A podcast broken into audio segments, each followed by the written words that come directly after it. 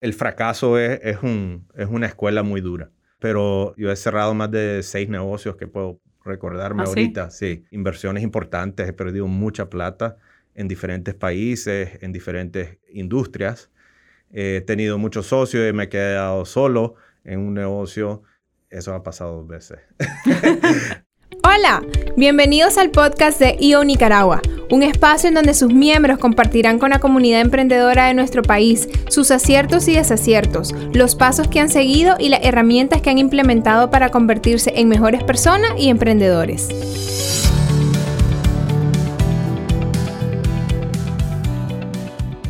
Hola, ¿qué tal? ¿Cómo están? Bienvenidos al podcast de EO Nicaragua. Mi nombre es Elaine Miranda y yo soy parte de la aceleradora de EO. Hoy estoy acompañada por un súper empresario y vamos a estar hablando de varios temas que yo sé que a ustedes les van a interesar muchísimo. Su nombre es Gianmarco y él es presidente de Casco Safety Group, que es el Central America Safety Company, el distribuidor líder en América Central de equipos de seguridad industrial especializados.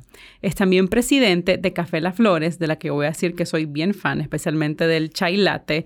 Y Café Las Flores, para quienes no saben, es la marca de café de especialidad líder en Nicaragua, totalmente integrado desde la plantación hasta retail. Además, participa en diferentes bienes raíces comerciales. Es autor de un libro que se llama Legado, cómo los líderes trascienden el pasado, equilibran el presente y sirven por generaciones. Es orador para empresas, líderes y adolescentes en legado, el sistema de seis elementos y sobresaliendo por el túnel. Es además un invitado frecuente en podcasts como este que nosotros estamos a punto de grabar en este momento y es el anfitrión del podcast del EO Forum Confidential Latin America Region.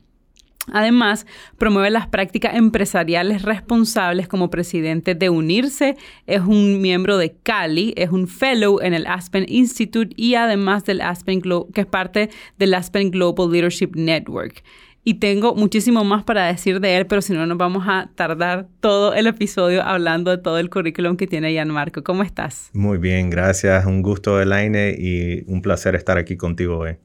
Al contrario, gracias por darnos el tiempo. De verdad que con todo ese mi, mitad de currículum que, que, me acabo de lanzar, me puedo imaginar el tiempo como lo tenés súper apretado. Así que yo quiero ir directo al grano y quiero hacerte la pregunta más clave y es, ¿cómo nace el Gianmarco emprendedor? Y voy a decir emprendedor slash empresario porque siento que en inglés uno dice como entrepreneur y es como todo mundo en un bolsón pero siento que en español y sobre todo en nuestra cultura como que hay una diferencia, ¿verdad? Entre el emprendedor, entre el emprendedor y el empresario. Entonces, ¿cómo naces? ¿Cuáles son esos, esos primeros inicios? Bueno, los primeros inicios oficialmente son en, en, la escuela, ¿verdad? O sea, vendiendo y comprando eh, calcomanías de, de, patineta y de surf en los ochentas. Eh, pero, y después en la secundaria, eh, me hice dealer de tarjetas de deportes. Yo tengo un tío que hacía ¿Ah, eso, ¿sí? de béisbol, sí. Ah, sí. Pues yo hacía todos los deportes. Eh, obviamente mi capital de trabajo era bien limitado, pero me iba los fines de semana a las ferias que eh, hacían en, en, los hoteles, en, ahí en Miami, que vivía. Y mi mamá me daba 10 dólares para almuerzo y yo me los embolsaba y me levantaba una hora más temprano y me hacía unos sándwiches de mantequilla de maní y jalea para mí, para mi almuerzo y usaba eso para fondearme. Entonces, eh, ahí, ahí, todavía tengo una colección que han heredado mis niños y, espero que tenga cierto valor algún día, pero eh, eso, digamos, es, ese espíritu siempre lo tuve de, tomar riesgo, de manejar tal vez un poco mi propio dinero, aunque sea pequeño. Y eh, dos semanas después de graduarme de la universidad en Estados Unidos, me vine a Nicaragua, sabiendo pues que quería que mi futuro fu fuera aquí. Eh, viví toda mi vida afuera, añorando raíces, eh, y lo encontré aquí. Y aproveché los últimos años de mi padre, que era lo más importante para mí, eh, y empecé lo que en ese entonces, lo que hoy, en día es Casco Safety, con unos ahorros de trabajos de verano que hice en la universidad. Eh, y con eso construí la empresa poco a poco, muy ignorante, con un español eh, no muy desarrollado, eh, y pegándome la cabeza en el piso muchas veces. ¿Eso estamos hablando de qué año más o menos? Me vine en el 97 y al 98 fundé la empresa. O sea, hace más o menos 20 años, 20, años que construiste esa empresa. Ok, y como, y, porque también decías que sos presidente de Café Las Flores, ¿en qué momento empezás a integrar una empresa con la otra? Sí, bueno, Café Las Flores es empresa familiar. Sí. Entonces, eh, mi papá le fascinaba la agricultura y tenía pues unas fincas de café eh, que han estado en la familia por muchos años. Y antes de que él, partiera, yo le pregunté, yo le dije, papá, algún día vamos a hacer esto una marca de café. ¿Qué nombre quieres? Y me dijo, eh, ah, las flores, eso es fácil, me lo respondió ahí nomás. ¿Y por qué? Ah, porque es la zona más bella y más fascinante de la finca que me gusta. Entonces fui a diseñar el, logo y se lo traje y, le, le dije, ¿te gusta? Me encanta. Y pues Ahí nos está cuidando desde arriba y con mis hermanos, pues ellos viven en Estados Unidos, pero eh, eh, hemos desarrollado, digamos, la marca poco a poco y, y hoy en día, pues participamos en, en, tres rubros importantes, pues que son turismo, pues que ahorita está bien golpeado, la parte de distribución y la parte de, de alimento y bebida en las tiendas. Ok, tanto de estas empresas o como en cualquier otra que hayas tenido participación que tal vez haya cerrado, esa puede ser una buena pregunta. ¿Qué es para vos lo más bonito, pero también qué es lo más difícil de tener empresa? Porque yo siento que a veces como que romantizamos mucho la idea, sobre todo cuando estás de afuera, sobre todo cuando habla la persona que nunca ha tenido un negocio y dice como, es que eso debe ser lo mejor del mundo mundial, sos tu propio jefe, no le tienes que rendir cuenta a nadie, etcétera pero cuando ya estás adentro las cosas se ven bien distintas. Entonces, desde tu experiencia, ¿qué es tanto lo más bonito como lo más difícil en estos veinte y pico de años que tenés teniendo empresa? Mira, para mí, y, conociéndome a mí mismo, porque eso es uno de los trabajos yo creo que más importante, o el más importante, es el, trabajo propio, en conocerse a uno mismo en este proceso que se llama la vida, ¿verdad? Sí. Eh, y si vos no logras a entender cómo sos vos y qué te funciona para ti, lanzarte a ser emprendedor o empresario eh, se te puede complicar. Entonces, yo soy una persona muy independiente, entonces me encanta mi propia libertad. Entonces, eso lo, pude constatar cuando tuve trabajos de verano en, corporaciones grandes y no, no, no, aguantaba, digamos, el drama o la política interna, tener eh, esos jefes y, y, lo digo porque pues lo vi y no me gustó el ambiente. Entonces dije, pues quiero manifestar mi visión en la realidad. Yo creo que la libertad y poder tener ese poder.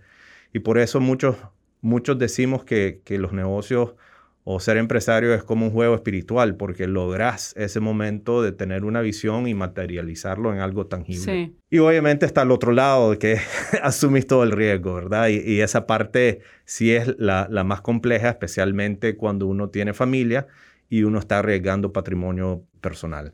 Entonces yo diría que esos son para mí los dos lados de, la moneda, pero llega un momento donde uno se siente tan, tan energizado, tan pleno en poder hacer algo con, que te resuena tanto en todos tus átomos y también lo estás viendo en, en la vida de otras personas. Entonces creo que eso es lo más importante.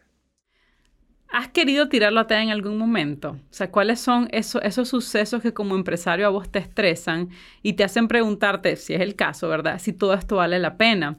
¿Y qué es lo que te decía a vos mismo para continuar? Y te lo pregunto así porque yo creo que las personas tenemos diferentes detonadores y estoy casi segura, yo creo que no debe haber empresarios que en algún momento de su día no haya querido tirar la y decir, me voy, cierro este changarro, voy a buscar un trabajo. Yo lo he oído un montón de veces, por ejemplo, pero también sé que los detonadores pueden ser distintos. Entonces, en tu caso particular, cuáles son esos, esos problemas que, que, que te han salido y que vos decís, ay, esto como que no, y la vuelta, ¿qué es lo que te hace continuar? Sí. Yo diría que, pues, obviamente el, el fracaso es, es, un, es, una escuela muy dura, pero eh, yo he cerrado más de seis negocios que puedo recordarme ¿Ah, ahorita. Sí? inversiones importantes, he perdido mucha plata en diferentes países, en diferentes industrias. he tenido muchos socios y me he quedado solo en un negocio, eso ha pasado dos veces. y otros, pues, eh, realmente, pues, es sumamente doloroso. Yo diría que, que la parte más dura es, tener que despedir a gente por algo que ellos no hicieron. Sí. Por, por malas decisiones tuyas. Que te sentís responsable. Claro, claro. Pero llega un momento donde tenemos que diferenciar también entre, digamos, cierta responsabilidad y, cierta sostenibilidad, ¿verdad? Entonces, eh, hay, un, hay también está el caso del bien común de la empresa. Entonces, a veces uno como líder tiene que tomar decisiones muy difíciles y en todos estos años de, crisis que hemos vivido aquí en Nicaragua, eh, eso ha estado, digamos, al, orden del día. Yo diría que la pérdida de, capital familiar es, es, un dolor muy, muy importante y poner en riesgo tu familia es algo muy palpable. Y yo me acuerdo una anécdota bien rápido que me ayudó a poner ciertas cosas en perspectiva y que me ayudó a seguir adelante. Una noche, pues, me sentí totalmente fracasado y llegué a, la cama de mi hijo mayor, que desde temprana edad pude, tener ciertas conversaciones con él y le dije, hijo, si no te puedo dar ciertos lujos que yo te quiero dar, todavía me vas a amar. Y me, y me, y me, vuelve a ver y me dice, papá, esa es la, la, pregunta más estúpida que he escuchado de ti en toda mi vida. ¿Qué edad tenía? Tenía como, ¿qué tenía? Eso fue hace cinco años, como ocho. Estaba chiquito. Entonces yo dije, wow, me golpeó porque me dio un aliento de, y todavía me pongo emocional porque eh, me dio un aliento de, de aprender y seguir adelante.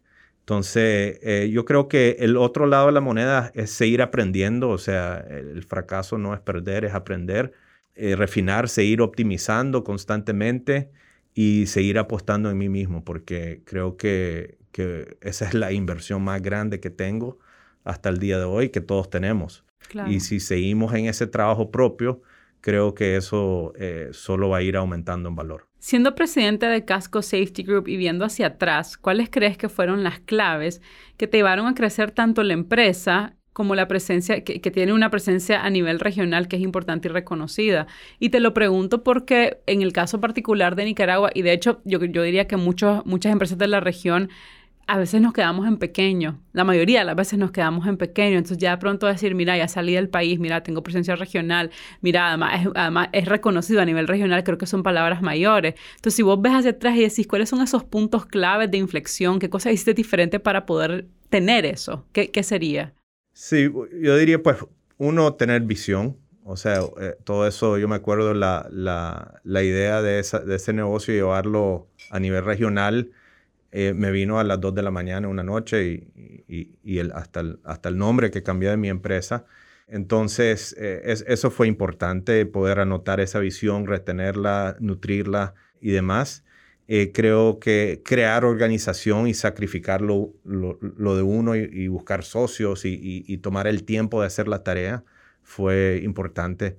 Pero creo que crear organización es importante, soltar el control y que es uno de los desafíos más grandes que yo, yo siento que para todos los emprendedores, para crecer ellos no, no, no se sienten cómodos soltando control. Entonces yo tengo un gran nivel de fe y actúo de sobremanera. Entonces esas dos cosas juntas, alineando a una visión, te, te ayuda a poner las cosas en, en, acción y concretizar más rápido. Entonces, eh, el desarrollarse uno como, con el poder de delegar y llegar a un punto para crear otros líderes. Creo que eso es importantísimo para cualquier organización. ¿Y cómo vos reconoces ese, ese, ese punto? Porque de pronto podría sonar como bien subjetivo. O sea, ¿cómo sabes vos cuál es el punto en el que decís realmente el, el, el, nivel en el que está la empresa o incluso el ciclo en el, que estoy yo como empresario, ya esto necesito otra cosa, ya necesito soltar esto, esto, necesito delegar, necesito tener a otra persona, versus creer que estás en el punto y tal vez tu empresa no lo puede pagar, ¿verdad? Y vos simplemente dices, no, pues yo quiero soltar, no quiero trabajar, quiero tener menos estrés y, y de nuevo la empresa no lo puede pagar o la empresa realmente te necesita a vos en ese momento. Y te lo digo porque en otros episodios hemos escuchado casos de empresarios que de pronto, por ejemplo, sacan varios negocios al mismo tiempo, ¿verdad? Digamos que invierten en tres, cuatro cosas seguidito, pues tal vez no el mismo día, pero sí bien seguido. Y, y, todo negocio nuevo es como un bebé y vos le tenés que dar mucho cuidado como a un bebé recién nacido. Entonces, claro, vos como única persona no podés estar al tanto de todo. Entonces, ah, voy a contratar un gerente para este, otro gerente general para este, otro para este, y yo lo voy a dar por encimita. Pero el bebé necesita a su mamá o a su papá en este caso. Entonces, ¿cómo crees vos que es como la manera para reconocer que realmente el negocio está en ese punto que das ese salto? De nuevo, yo diría que hay que verse en el espejo. Hay que entender a qué sos bueno y, qué, y, a dónde trae valor. Okay. Entonces, más bien la, ecuación es como uno menos esto, ¿verdad? Y a todo lo demás le buscas, le buscas el, el apoyo o el complemento.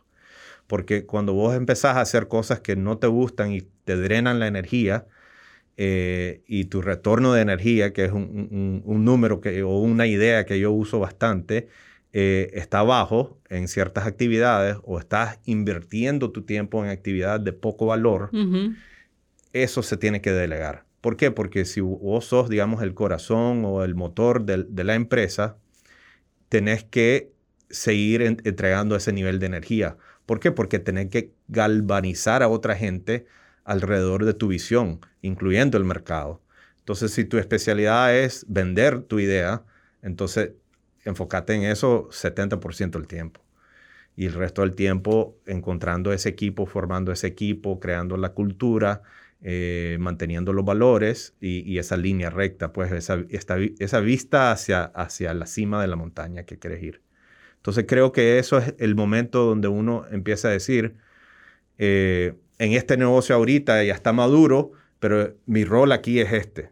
Pero este es nuevo, entonces tengo que meterme en más roles. Entonces ya en tu, en tu alocación de tiempo de cada negocio, ya entendés a dónde entras, a dónde salís. El otro día estaba platicando con un, con un empresario ya que tiene, pues ya, ya tiene edad, está entrado en edad aquí, aquí en Nicaragua y tiene muchos años con su negocio. Y me dijo algo que, que, me dejó pensando y quiero saber qué pensás vos. Y él me dijo, retener clientes es tan difícil como retener empleados. Y dije yo, yo creo que todos pasamos por esos momentos, ¿verdad? En que se te va una persona súper clave o en que un cliente que para vos era como, ya sabes, tu cliente súper especial, tu cliente de pronto te dejó en el aire y casi nunca lo asociamos porque no siempre suceden al mismo tiempo, ¿verdad? O se te va uno o se te va el otro y de repente cuando te pasan al mismo tiempo, pues sentí que se, que se te tambalea el piso. Entonces yo quería saber en tu experiencia, ¿verdad? Con estos 20, 20 y pico de años que tenés teniendo negocio, ¿qué es peor si es que pensás que hay uno peor y cómo sortea ese tipo de cosas? Mira, si, si perder el cliente es temporal, porque hay, ya sabes si es temporal o, si es permanente, ¿verdad? Entonces, yo creo que, que si perdes un cliente de manera permanente, sí duele un montón. Y, y porque hay un periodo de gestación ahí que tenés que esperar para, para tener, digamos, tener la cara y, y, y regresar a, a tratar de recuperarlo. Eso puede ser seis meses, puede ser tres años. Perder un colaborador yo no lo veo tan mal, especialmente cuando van a una mejor oportunidad. Entonces, yo siempre digo, pues felicidades, yo los felicito de, primero, de primera instancia porque han logrado algo en su plan de vida y, me siento orgulloso que contribuya a eso. Entonces, si ese es el tipo de pérdida de colaborador, entonces excelente. Si es porque eh, contratamos mal y la persona, digamos, eh, causó problemas, entonces pues como shame on us y, tenemos que ver hacia adentro y qué hicimos mal en el proceso de reclutamiento y, desarrollo. Fíjate que tenés razón. Hace, hace como dos años platicaba con alguien, con una experta en talento humano muy, muy reconocida. Y entonces ella decía, si una persona eh, se va, ¿verdad? Después de cierto tiempo, pues entonces, como vos decías, tal vez encontró una, una, una, mejor oportunidad, no se sintió a gusto, lo que sea. Pero si esa persona se va antes de seis meses o vos la tenés que despedir antes de seis meses del tiempo que estuvo ahí, el problema fue tuyo porque contrataste mal. porque No, es posible que una persona dure menos de seis meses en una empresa y o, vos la tengas que, despedir o esa persona se quiere ir. Entonces me pareció bien interesante porque casi, casi siempre asumimos que el problema es del otro, ¿verdad? Que el problema es del colaborador como tal, pero muchas veces también estamos haciendo pésimas contrataciones. Y yo creo, y, y ahorita quiero entrar un poquito más en el tema ya de las empresas más pequeñas que están en el acelerador que cuando sobre todo comenzas o tenés empresas más pequeñas que tal vez no tenés como el departamento entero de talento humano, la super experta en talento humano, uno como que contrata, primero que contratas rápido, ¿verdad? Entonces, es que me urge tener a esta persona aquí porque es que ya no puedo, porque se me fue o lo que sea. Eh, vas con el resto del equipo, recomendame a alguien que, y entonces de boca ahora medio lo viste, ves 20 minutos, mañana te espero aquí, y después las arrepentidas, porque a nosotros nos ha pasado que te pegas y decís, ¿cómo pude haber contratado? Es, que es como ingenuidad realmente, ¿no? No, realmente no sabemos contratar. Eh, nadie sabe contratar. Y, sí, es un arte. No, no, no, es, una, es, una, es un proceso. Sí. Entonces, yo aprendí en EO, por ejemplo. Eh, yo fui al programa que tienen allá en Boston y, aprendí, wow, y, regresé enfocado en eso. Y, he sido bien, con estándares bien eh, altos en ese proceso y creo que eso me ha ayudado bastante. ¿Por qué? Porque tendemos a tirarle gente a los problemas. Sí. Y eso no, no funciona. Más bien los problemas se, se, se vuelven más grandes y en más personas tenemos más niveles de complejidad y comunicación tenemos que lidiar. Entonces, cuando nosotros contratamos bien, yo siempre digo, quiero que me vengan a enseñar algo primero. O sea, quiero pagar ese precio. O sea, quiero, quiero saber algo nuevo que no, no lo sé ahorita. Claro, no, no, no quiero nada más yo enseñarte todo, sino que me puedes enseñar vos a mí. Eh, pero también sé que vienen a aprender un montón. Claro. Y más que nada vienen a aprender de la cultura y vienen a aprender de, de cómo queremos hacer las cosas hacia afuera, ¿verdad? Y, y, y adentro entre nosotros. Entonces creo que el, el startup, eh, es, es, importante recordar esto porque si, si nosotros nos comparamos en, en, en, una forma como un Silicon Valley startup, ¿verdad? Uh -huh. Ellos escogen con mucho cuidado su próximo colaborador. ¿Por qué? ¿Por qué? Porque se vuelven los próximos socios. Entonces tu colaborador eventualmente es tu socio, ya, claro. sea, ya sea real, en papel, o ya sea ficticio. Claro, ¿verdad? por el papel que juega en la empresa. Así es. Entonces, de esa manera tenemos que ver las, las contrataciones y, y, y, y, es importante tener un alineamiento de filosofía. Y por eso yo lo primero que hago cuando veo o, o cuando pues nuestro equipo ve un, un, currículum que nos interesa, le mandamos nuestros valores y ellos tienen que mandar un escrito antes de que gastemos un minuto con ellos en el teléfono o en persona. Y eso es uno de los primeros filtros para saber si están alineados pues con lo básico, ¿verdad? O sea, y el escrito es como cómo vos te has reflejado en estos valores o cómo sí, practicas estos valores en tu vida. en tu vida diaria. Claro. Entonces... Y hay... me imagino que muchos ni siquiera hacen la tarea, ¿no? Que dicen como, ah, hay sí, que no, pereza. Y, y, y, sí, y además de eso va un historial de, de, carrera, pues que tienen que prácticamente rehacer su CV. Entonces, con que ahí tenés otro filtro, pues si Así no es. están dispuestos a invertir la media hora en llenarlo, pues ya sabes, pues nunca pudieras haber contratado a esa persona. Sí. ¿Verdad? Tal vez por talento, ¿verdad? O por experiencia en su currículum se podría ver bien. Fíjate que nosotros una vez el año pasado tuvimos una experiencia con una persona que ni siquiera tenía que ver con valores, imagínate, o sea, realmente tenía que ver con, las mera, con el mero talento, pues experiencia, era un puesto de, de, animación dentro de la empresa y nosotros estábamos trabajando de la mano con alguien experto en talento humano que tenía, había hecho todo el proceso súper bien, ¿verdad? Y una de las partes era hacer como un test de, tu, de tus habilidades, pues tal cual, digamos, si vos sos diseñador y estás aplicando, pues entonces diseña tal cosa y esto era algo de animación. Entonces la persona, eh, no habíamos ni empezado, ¿verdad? Solamente estábamos como, como viendo el proceso y entonces él dijo, ah, pero eso sí, yo no hago exámenes de ningún tipo.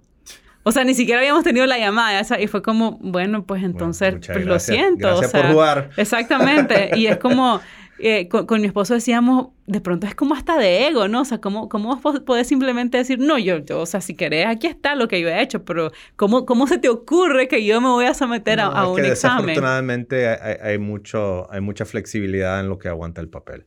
Sí, Entonces eso es tenés cierto. que verificar todo. Eso es cierto. Y esa es la tarea de uno, porque si te meten gol es, es culpa tuya. Ahorita estaba eh, hablando del tema de los valores, la, la, misión que también lo tocaste, todo esto forma parte de la cultura, de la cultura organizacional que es vital en las empresas y que de nuevo, al igual que sucede con el tema de las contrataciones, a veces lo vemos como, como, ay, sí, qué bonito de lejos, o pensamos que cuando estás comenzando no es importante, sino que, o sea, que como que si al ser tu empresa chiquitita, el tema de la cultura no importa y que es algo que debería de importar hasta que ya sos más grande. Y luego te pasa al revés, una vez que estás grande decís, ¿cómo no comencé con esto antes, verdad? Porque al final la cultura es la sangre de tu empresa. Entonces, te, o sea, siendo vos parte eh, de distintas empresas, mantenés culturas separadas, o sea, porque al final ponele, tienen giros e industrias distintas, pero también al final los valores tienen que ver con quién sos vos como persona. Entonces, ¿cómo haces esa, esa diferenciación, verdad? Decir como que la cultura de esta empresa, por ejemplo, de casco debería ir, de ir por aquí, pero Café Las Flores, que un giro súper distinto debería ir por allá. Sí, ca Casco, por ejemplo, tenemos una cultura más, eh, más analítica, más técnica, eh, mucho más diría yo, blanco y negro. Uh -huh. Y en Café La Flor es mucho más familiar, más, más, más caluroso, eh, más creativo. Sí. Eh, entonces hay, hay, hay, dos culturas muy diferentes. Entonces, para mí me encanta porque me activa los dos lados del, del, del cerebro. cerebro. Entonces, pues, voy a una reunión aquí y estoy bien enfocado en esto. y después voy a una reunión de diseño de, marca y de, y de anuncios así, de B2C. Entonces, eh, eh, para mí es súper interesante y me siento súper estimulado poder eh, atender las dos cosas. Pero sí hay culturas muy marcadas y muy diferentes, porque al final del día la cultura tiene que resonar con, con el dueño. Así es. pero tiene que ser real, pues, o sea, esa, ambas de esas culturas las puedo llevar a otro, a otro planeta y, y me sentiría cómodo. ¿Y cómo haces para dividir tu tiempo? Digo, porque ambas empresas son empresas grandes, son empresas demandantes.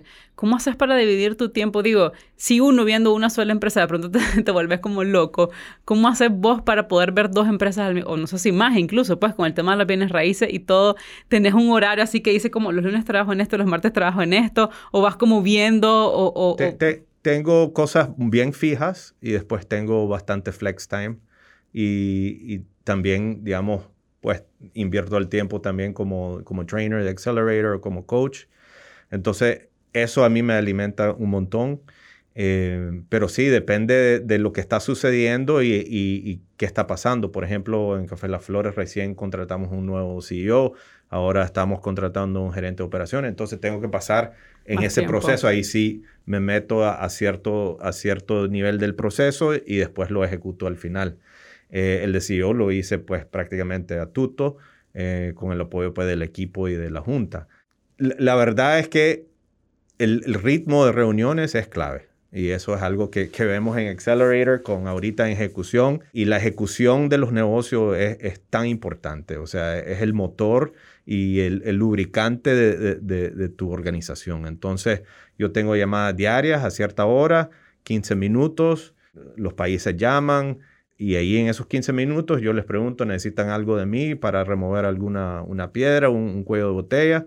No, estamos bien, sí, necesito que me firme este documento, lo que sea, y me enfoco en eso. Después las reuniones semanales, donde 90 minutos con agenda estricta, y, y eso le damos, ahí sale un montón, reuniones mensuales, trimestrales y anuales.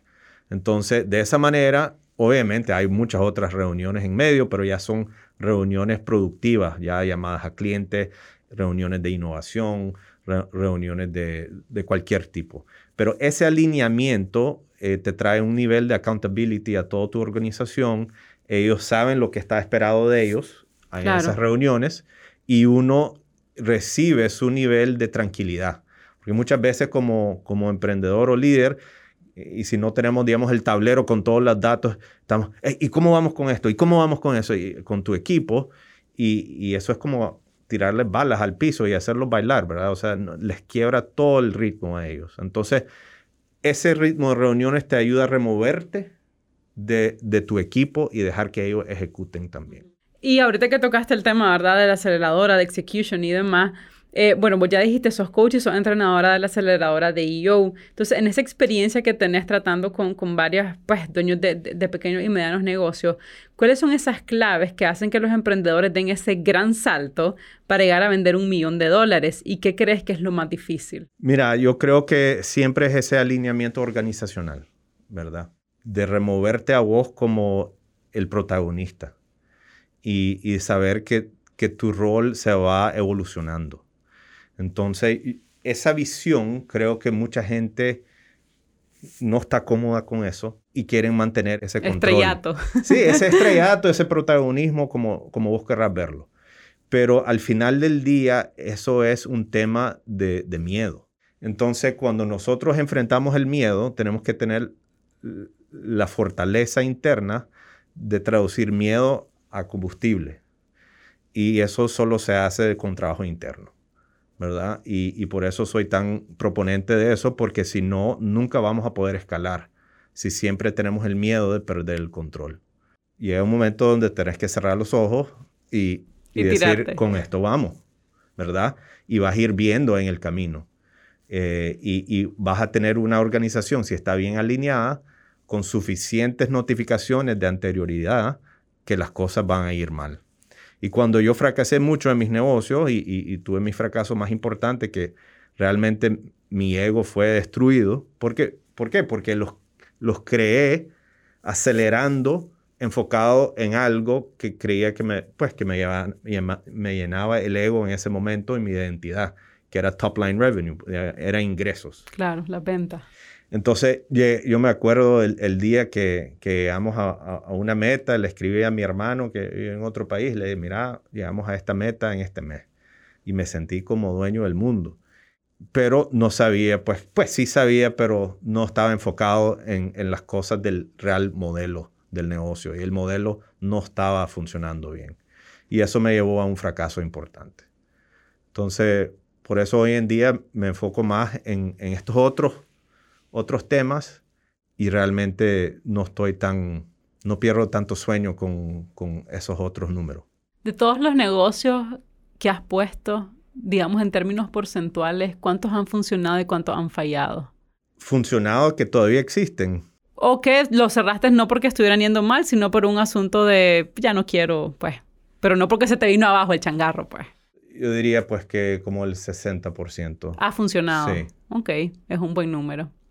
Quiero, quiero hablar, eh, yo sé que tenés un libro, ¿verdad? Lo mencioné al inicio, llamado Legado, cómo líderes trascienden el pasado, equilibran el presente y sirven por generaciones.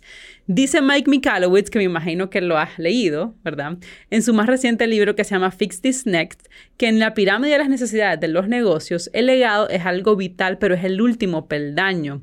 ¿Cómo veo esto? ¿Qué te voy a escribir ese libro donde... ¿Y a qué se refiere con que es el último peldaño de las necesidades? Pues según la, teoría, la tesis de, Mike, él dice dentro de las pirámides y, hace una comparación con las necesidades de Maslow. Entonces, en las necesidades de Maslow, vos no podés estar pensando cómo trasciendo yo mentalmente si no tengo ni para el arroz y los frijoles. Ya sabes, tus necesidades fisiológicas son la base traducido eso a los negocios, él dice, la venta es lo primero y en su, y en su pirámide, yendo de abajo hacia arriba, recordando, ¿verdad? Que en las pirámides la base pues siempre son más gruesas. Tenemos ventas, utilidades, orden, em, impacto y, por último el legado. Y vos escribiste un libro exactamente sobre el legado. Entonces me, parece súper interesante y me gustaría saber de, dónde viene esta idea del legado. Bueno, él, él, lo enfoca de una manera lineal, enfocado en empresas. Sí. ¿okay? Entonces mi enfoque es personal. Entonces e, esa, digamos, es la primera diferencia yo en mis seis elementos, que serían, pues, digamos, voltear esa pirámide a, 90 grados, ¿verdad? Y tener como seis pilares. Los míos son el acrónimo delegado en inglés. Amor, love, energía, energy, grounded reality, o sea, tú estás aterrizado pies en la tierra, abundancia, conexión a tu fuente y tú mismo. Esos son mis seis elementos. Entonces, yo creo, y mi filosofía es, y, y qué me llevó a escribir el libro, es que finalmente, pues siempre quise escribir un libro y dije, yo, yo quiero dejar, por lo menos para mis hijos, algo tangible que ellos sepan mi filosofía de vida, por lo menos a estas alturas, con estas X experiencias. Y sentí pues suficientemente cómodo y me tomó pues bastante coraje también, ¿verdad? Eh, lanzarse a, un proceso así, pero sobre la filosofía de vida o no tenés le copias la de alguien más o desarrollas la tuya propia. Entonces, digamos, este es mi primer intento formal a desarrollar mi propia filosofía y comunicarla. Entonces, la diferencia que yo siento es que el legado es un tema en conjunto, algo mucho, muy holístico, con esos seis elementos y eso es progreso, no perfección todos los días. Claro. Entonces, tenés que atender en lo micro y tener una visión macro para cada uno de esos. Y eso, si no le hacemos caso, vamos a tener una crisis en uno de esos, uno de esos elementos en algún momento. Y cuando tenemos crisis en uno de esos elementos, tenemos que como que dobletearle a los que sí están funcionando para darte como flotabilidad y mantenerte sobre el agua, porque si no te puedes hundir muy fácil. Entonces, cuando la gente se enfoca solamente en uno o dos áreas, y abandonan lo demás porque creen que estas dos son más importantes, cuando tienen crisis ahí, y sí lo van a tener porque el mundo es tan cambiante y vamos a tener, ah, lo puedes hablar en negocios o en familia o en país o lo que sea, en un tiempo donde las disrupciones, donde los cambios son más frecuentes y más fuertes cada día. Entonces, eso es inevitable. Entonces, es como una manera de blindarte cada día más viendo hacia el futuro. ¿Cómo lo hago yo? Yo, lo, yo tengo una visión diaria de lo que quiero lograr en el día y tengo una visión a 30 años a cual yo visualizo todas las mañanas. Entonces, eso me ayuda a mí a hacer, digamos, un ejercicio micro y un ejercicio macro y poder ejecutar eso. Mike habla de, algo lineal, obviamente, y, y sí, tenés que llegar a un momento, pero lo retaría él porque hoy en día en estos mercados no vas a tener rentabilidad, no vas a tener ventas si tu marca no, no, genera un impacto, y no está creando leado eventualmente. Estoy de acuerdo. Entonces, eso yo creo que lo tenés que manejar de, desde el día uno hoy en día. No es algo nice to have, bonito de tener para tenerlo al final. Y algo que he aprendido en, en, mi trayectoria es el momento para dar de vuelta o para ayudar a otros es hoy, no es cuando yo ya esté bien y todo está nítido. los 80 años y tengas millones en el banco. O sea, ese modelo ya no funciona. De acuerdo. Bueno, ya para finalizar, dos preguntitas. Em, la primera es, ¿qué recomendaciones? Yo sé que hay tantas recomendaciones que dice, pero ¿y qué le voy a decir, verdad? A una persona que está ahorita con un negocio, que se la está viendo mal por X problema, o alguien que está pensando y que, le, ha estado dando vuelta el tema de me, lanzo o no me lanzo. Entonces, con tu experiencia, ¿qué les podrías decir? Y la otra es, ¿a dónde te pueden encontrar? O sea, si de pronto alguien dice, ve, me interesaría, no sé, mandarle un mensaje, hacer una pregunta, eh, saber dónde está su libro, ¿cuál sería la mejor manera de contactar? Perfecto. Uh, los que están pensando en emprender, pues como dice Mark Twain, el secreto de avanzar es empezar. Entonces yo soy, como les dije, proponente de acción de sobremanera, ¿verdad? Pero acción dirigida y, con fe y con una visión. los que están pasando mal por el COVID, pues yo, yo, pues yo pasé mal por el COVID, seguimos en bienes raíces pasando bien mal digamos, la, la, parte de restaurantes, pues se está recuperando y, ya casi estamos ahí, pero ha costado un montón, es cuestionar el modelo, ¿verdad? son tiempos de ver tendencias grandes de lo que viene en el mundo eh, y, estarse ajustando e innovando. Yo, por ejemplo, eh, estoy pues en todo el proceso de full digitalización de las empresas y más bien es una estrategia de si la palabra innovar es como muy costoso para vos vencer o ponerlo en acción, tal vez la otra palabra es blindarse. Entonces, ¿cómo te blindas? Te, vas haciendo estas cosas, pues eh, cuestionando el modelo, viendo las tendencias, haciendo ajustes pequeños y optimizando todos los días. Me pueden encontrar en LinkedIn, es el mejor lugar, ahí soy bien activo. Otros eh, lo he dejado un poco, simplemente... mucho trabajo. Sí, mucho trabajo, mucho... Es algo que tengo que delegar tal vez. Pero el libro lo pueden encontrar en Amazon, está en, físico y en digital pero LinkedIn es el mejor lugar para encontrarme. Bueno, y Marco, muchísimas gracias por tu tiempo, por tu honestidad, por tu transparencia y tu deseo de compartir con tantos dueños de negocio o futuros emprendedores. A ustedes que nos están escuchando, espero que lo hayan disfrutado. Este ha sido un episodio más del el podcast de EO Nicaragua. EO es la red de emprendedores más influyente en el mundo, con más de 14.000 miembros a nivel mundial. Somos un catalizador que permite a los emprendedores escalar sus negocios al siguiente nivel, con herramientas y una red de emprendedores global para hacer crecer su negocio a más de un millón de dólares en ingresos, brindándoles también habilidades para convertirse en un mejor líder.